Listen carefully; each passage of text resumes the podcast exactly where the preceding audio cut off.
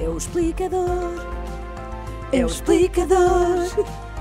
É o explicador. Que Sérgio Costa. Vou, vou explicar. Sérgio, Eu não só não arrisco cantar isso. há bancos que estão a bloquear as contas dos seus clientes. Não te vás. Já vamos perceber porquê. Entre Sim. janeiro e julho de 2023, o Banco de Portugal recebeu mais de 200 reclamações relacionadas com bloqueios de contas. Porquê é que isto está a acontecer? É por vários motivos, mas um deles, o principal, está relacionado com eh, a atualização de dados dos clientes que, se não forem atualizados, eh, podem ter como consequência a suspensão eh, da conta, bem como bloqueio no acesso às aplicações de home banking. No fundo, é o que está a acontecer. Os bancos estão a bloquear contas por falta de atualização dos dados dos É, clientes. é precisamente o que aconteceu aqui na Galvão. Pois é, uma, é uma das lesadas É uma das- desta das situação. lesadas e depois de- o, que é que, dados. o que é que acontece? Com que, com que consequências tem isto? Muitas, e não é só deixar de poder levantar dinheiro. Eh, Nos terminais multibanco, por exemplo, é impossível pagar contas eh, e fazer outras operações através do multibanco.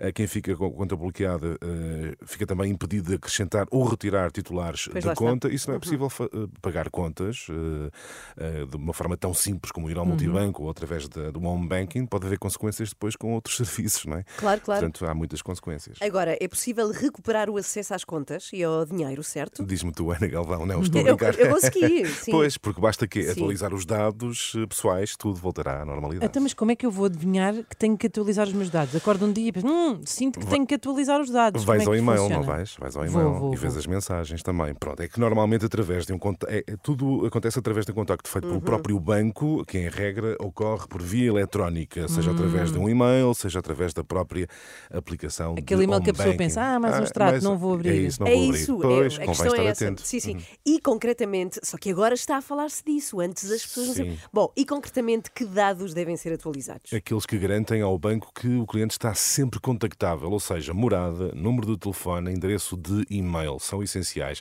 E ainda, importante, comprovativos de salários e pensões a domiciliar na conta bancária. Portanto, tudo tem que estar atualizado. Mas é aqui que os clientes bancários têm, de alguma forma, razão de queixa, porque são pouco claras as regras relativas, relativas à forma eh, de contacto com os clientes para que possam proceder a essa atualização. De facto, lá está. Nós olhamos para o e-mail, pensamos que é mais um extrato e, E depois não, ligamos. pois, não é? mas, mas se as regras não são claras, eh, isto, isto é legal? Legal é. É, eh, e é mesmo obrigatório. Eh, Uhum. Ainda que haja lacunas, como estávamos a falar, da forma de comunicar Pois. dos bancos com os clientes. Tudo isto, e é importante sublinhar isto, tudo, tudo decorre de uma lei criada em 2017 para combater o branqueamento de capitais e o financiamento do terrorismo. É verdade.